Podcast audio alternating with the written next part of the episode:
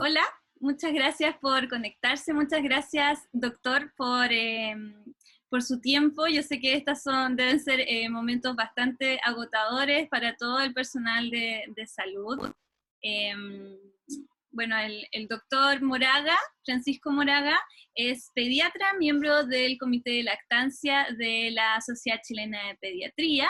Em, trabaja en el Hospital San Borja Ariarán y tiene también una consulta privada que por estos tiempos, bueno, no está eh, funcionando al 100% y, mm, y ha tenido la amabilidad de conectarse eh, conmigo para poder hacerle algunas preguntas, intentando un poco ser la voz de todas las madres que me siguen y que eh, tenemos muchas dudas con respecto al, al coronavirus.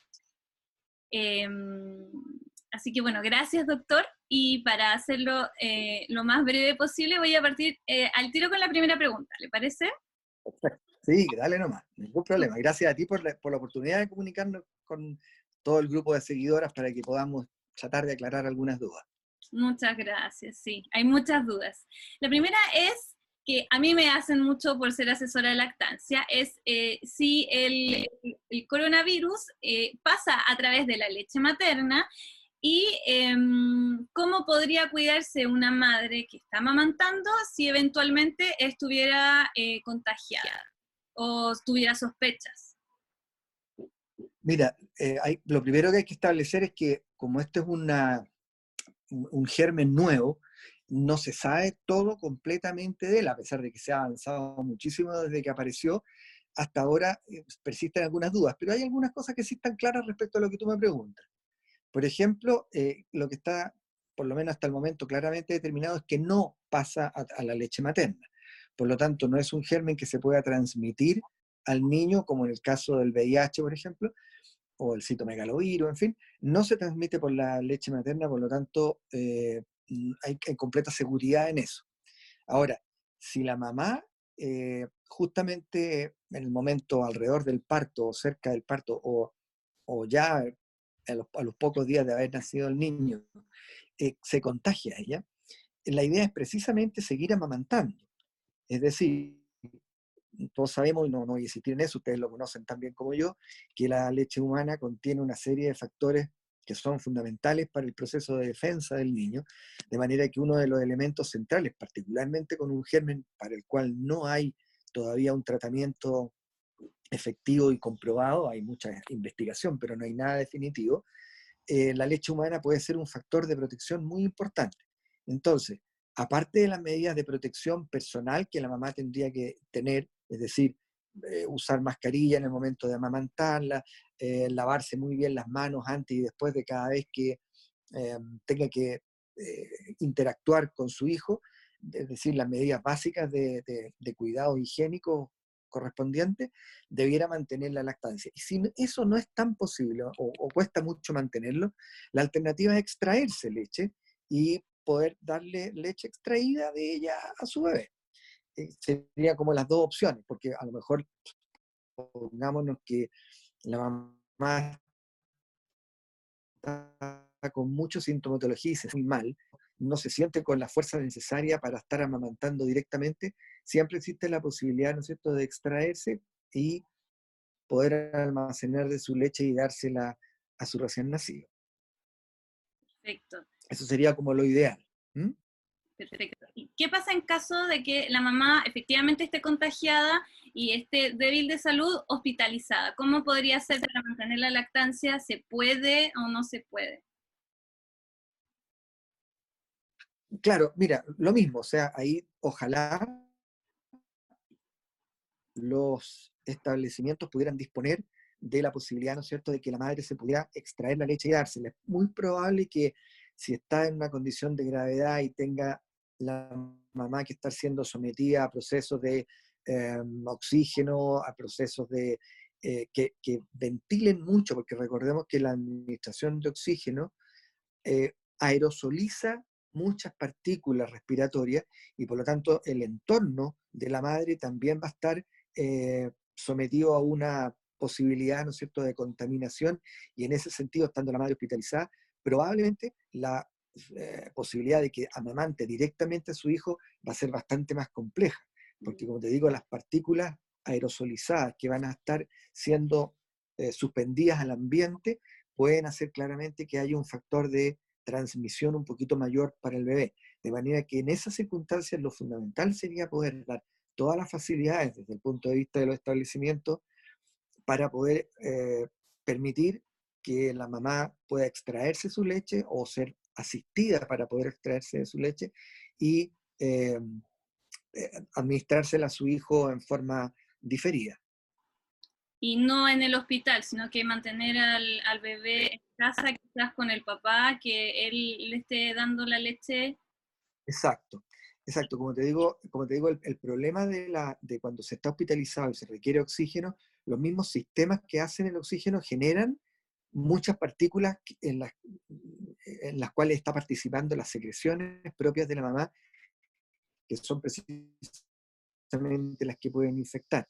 Entonces ahí va a haber un ambiente, un entorno que va a ser muy, muy complejo y por lo tanto a la bobita no le podemos poner antiparra, no le podemos poner eh, mascarilla porque va a estar mamando. Entonces lo que corresponde ahí es que se eh, da las facilidades, como digo, para extraer la leche y darle su propia leche, pero en diferido, o sea, no directamente, sino que, por ejemplo, con el papá o con otro familiar que pueda estar en ese momento cuidando del bebé. Ya, súper, muy bien. Y aprovechar de recordar que no necesariamente tiene que ser con una mamadera, podemos usar eh, la técnica de ojeringa, Por supuesto, por supuesto, totalmente. para no Totalmente. Los sistemas, digamos, ahí. Exacto, exactamente. Una- un, un factor, sobre todo en estas primeras etapas, porque si estamos suponiendo que esto ocurre cuando todavía el bebé es muy chiquitito, puede existir una interferencia, como, Claro. como todos sabemos, ¿no es cierto?, de, la- de parte del chupete con el establecimiento de una buena succión. Por lo tanto, ahí eh, hay otras alternativas en las cuales sí eh, es importante que ojalá hubiese personal capacitado en los establecimientos para poder mm, educar, enseñar eh, ese tipo de técnicas a la, a la familia, porque probablemente de no conocerlo van a optar por lo más sencillo que es llegar y darle a- en mamadera. ¿m? Es verdad. Ya, vamos a pasar a la siguiente pregunta, doctor. Eh, ¿Cómo puedo saber si mi hijo tiene la enfermedad, considerando que eh, los niños tienen síntomas muy leves o incluso muchas veces se habla de que son asintomáticos? Eh, ¿Es necesario que cumpla con todos los síntomas, es decir, tos, moco, fiebre sobre 38 grados, decaimiento? O, por ejemplo, si mi hijo tiene solo fiebre sobre 38 grados, yo puedo pensar que podría ser el virus.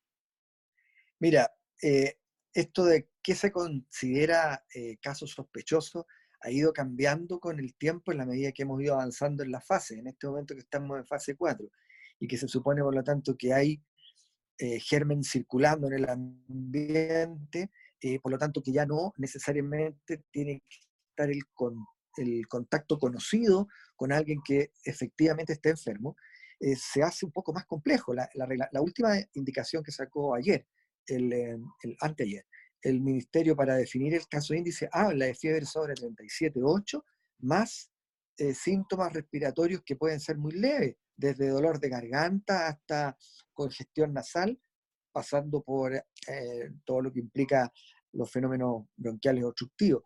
De manera que eh, hoy día, si un niño está con síntomas respiratorios y con fiebre, lo prudente es consultar con el médico que esté, el médico de confianza de la, de la persona, el médico con el que habitualmente se controla, que no necesariamente va a ser el pediatra, puede ser el mismo ginecólogo, en fin, el médico que le, que, con el cual se sienta más cercano para poder establecer ¿no es una comunicación efectiva que la oriente en los pasos en que habría que seguir. Tal como dices tú, los niños, en los niños, eh, mm, mira, la presencia de asintomáticos no es tan claro, pero sí la, la posibilidad clínica de una sintomatología muy leve. Y en esos casos, como es difícil poder saber si el niño está infectado o no, interesa mucho la- el, el factor epidemiológico local, es decir, si hay otras personas enfermitas en la familia.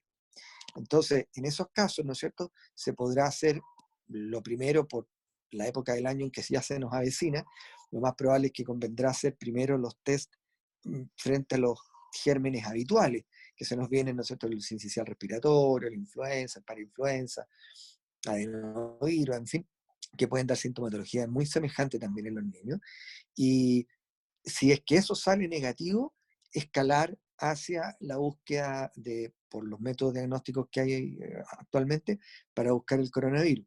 Pero probablemente si el niño tiene sintomatología ya más fuerte, más extrema, con fiebre más alta, con mayor sintomatología respiratoria, lo prudente es hacerlo una consulta, aunque sea un poco eh, pecar de exagerado, que quedarse evolucionando más tiempo. Ya, perfecto. Em, y si tengo, si tengo sospechas de contagio mío o de mi hijo, Em, pero la verdad es que los síntomas son leves y nos sentimos bastante bien, entre comillas. O sea, la fiebre eh, no supera los 38, es un poco de flema, un poco de tos, pero se puede llevar. ¿Es necesario ir a un centro asistencial y eh, pedir el examen o mejor nos quedamos encerrados en la casa?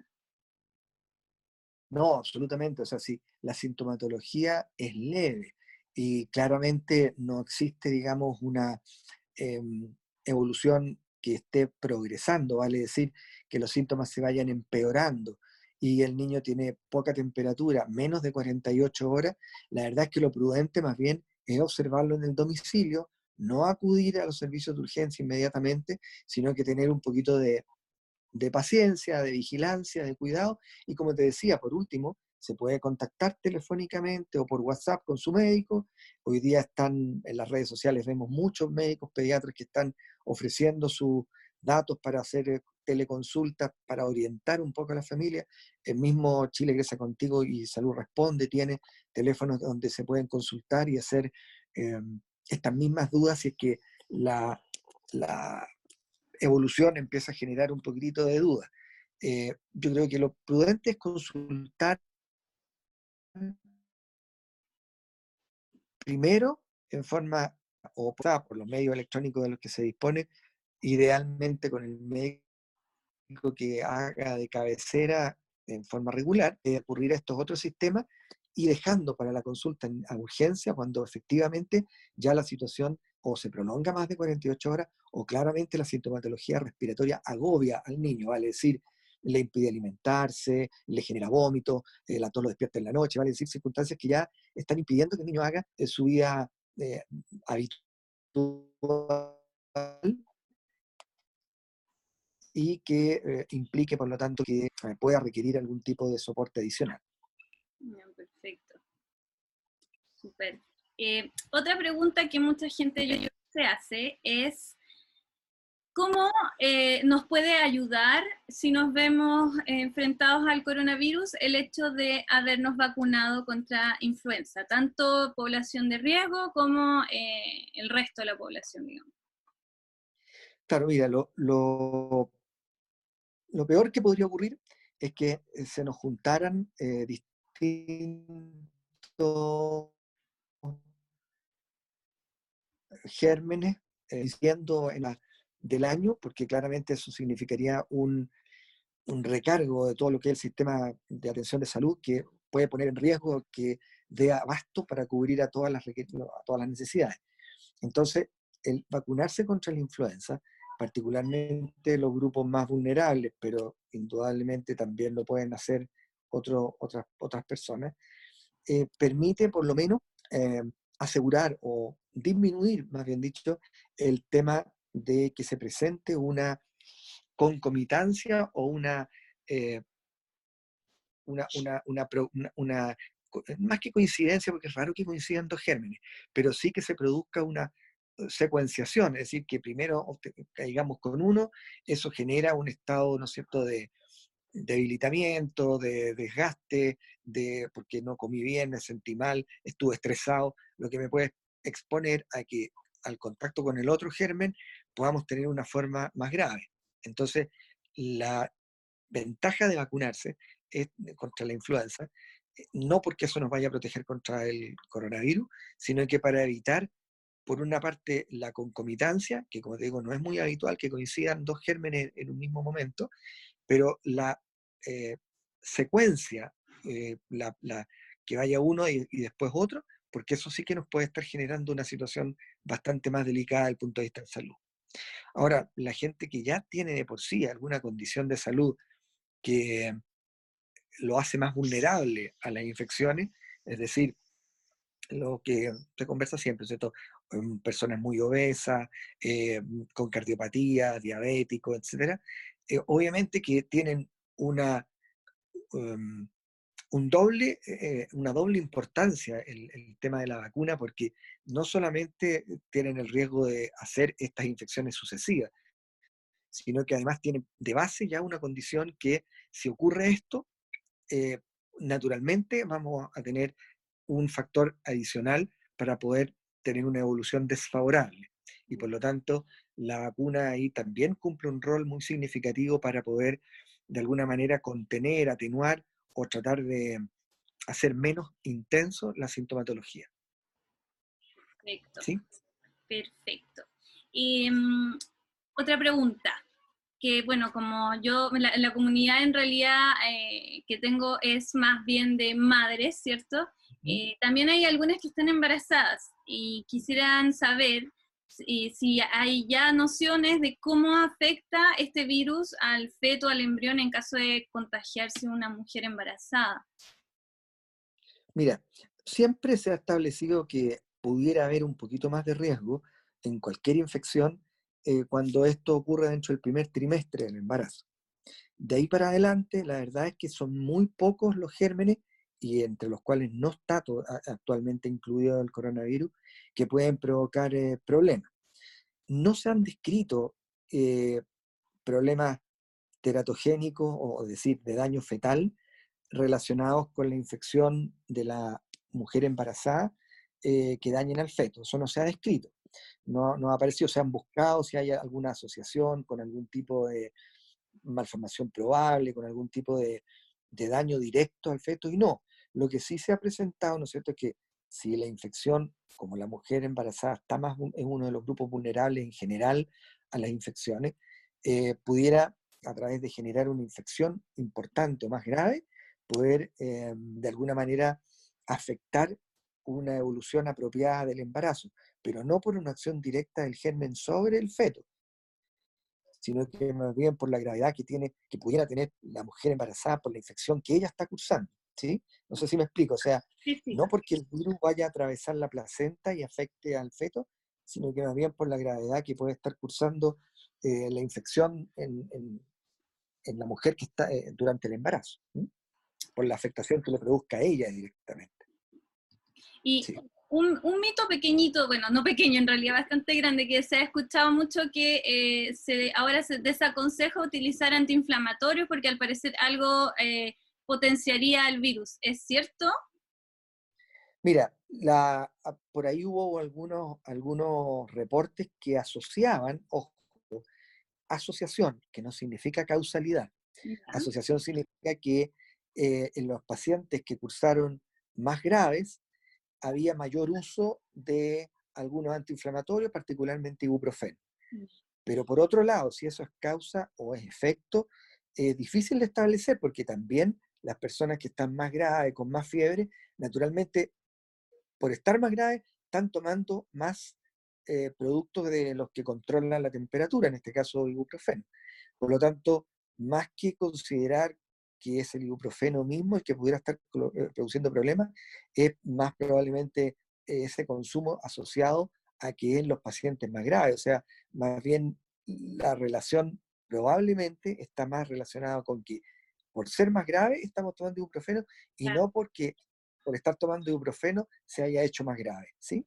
Eso ha sido motivo de, de, de, de harta investigación y en este momento precisamente está todo el grupo de epistemónicos, que es un grupo que se dedica a hacer estudios de medicina basada en evidencia, analizando toda, toda la, la evidencia que se ha ido acumulando en este poco periodo. Recordemos, igual voy a insistir, que todo esto es una fase que, de todavía que estamos aprendiendo muchas cosas de este virus. O sea, todas las cosas que estamos diciendo tienen un, un fundamento, pero mm, en este caso particular, en el caso de los antiinflamatorios, ese fundamento todavía falta bastante como para que uno pueda decir con propiedad si hay o no alguna relación. Hasta el momento no parece y por lo tanto no podríamos decir que hay que evitarlo.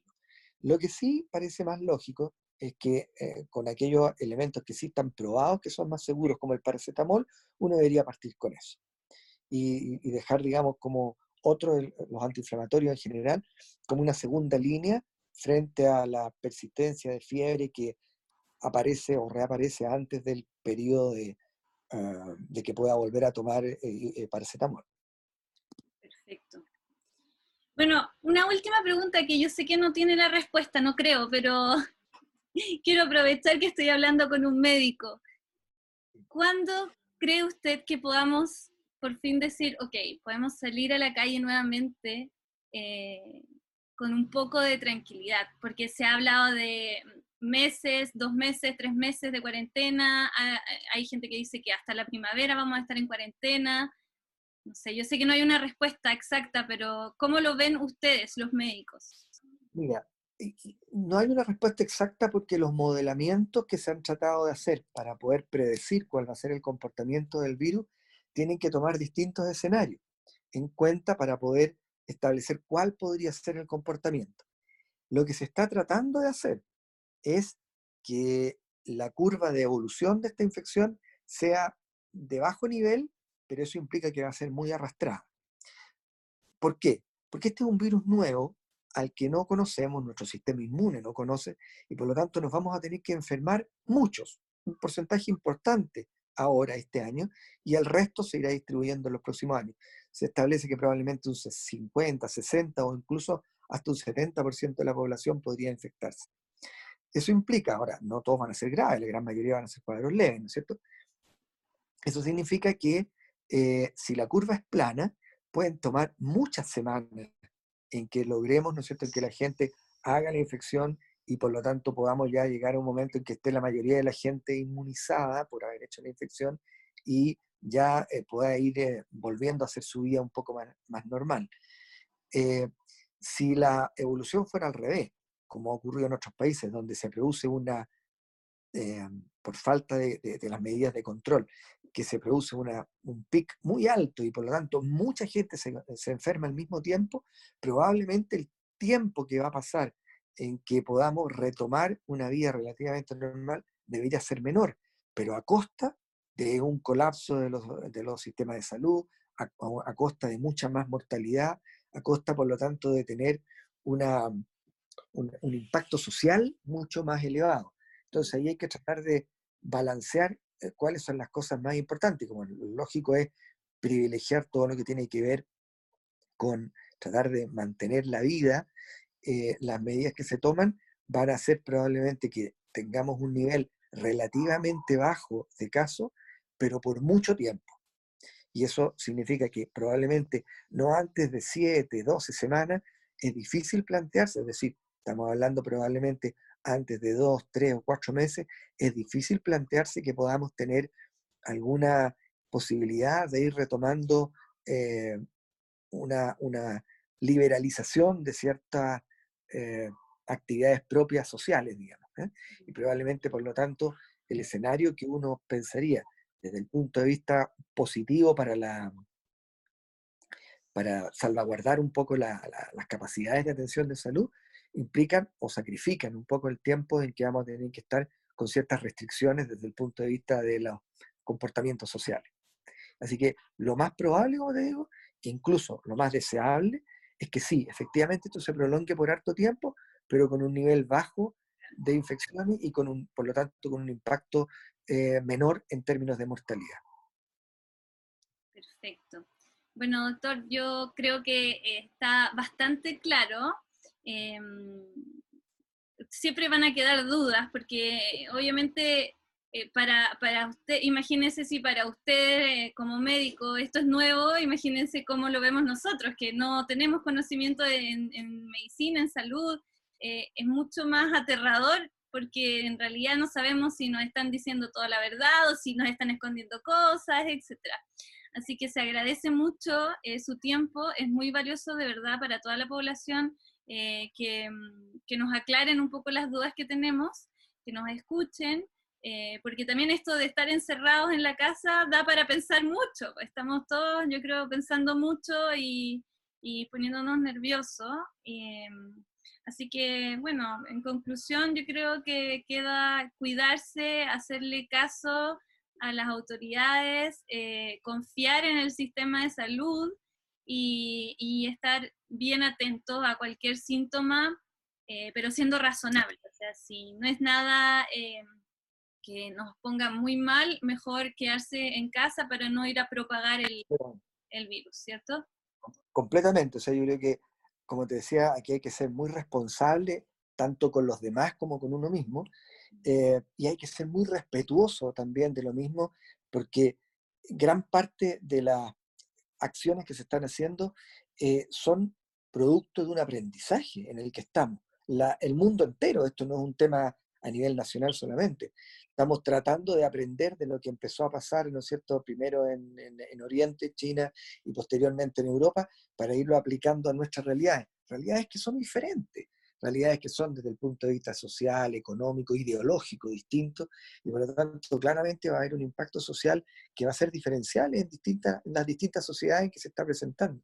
Pero por eso mismo tenemos que ser eh, respetuoso a las decisiones que se están dando, tratar de alinearnos, porque aquí estamos todos metidos en esto. O sea, aquí lo ideal es que todos eh, atornillemos para el mismo lado, porque finalmente, eh, en la medida que estemos dirigiéndonos hacia un mismo camino, en, en vez de estar zigzagueando, vamos a, a, llegar más rápido a poder establecer las condiciones que de mejor manera ayuden a proteger a la mayor parte de la población.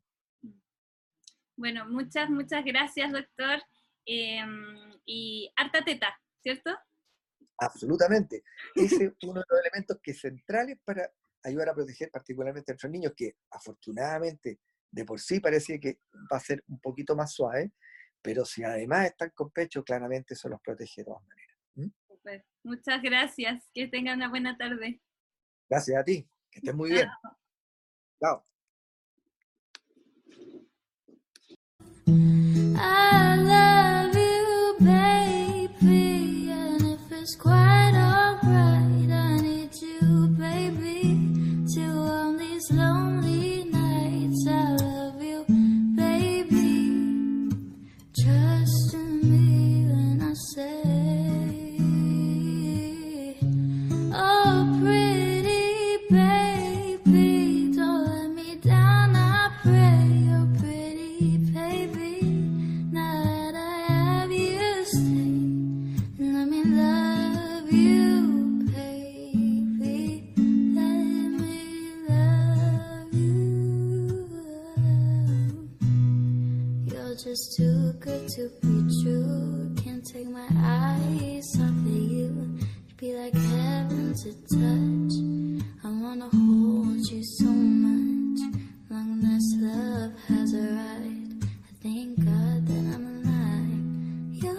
you get to be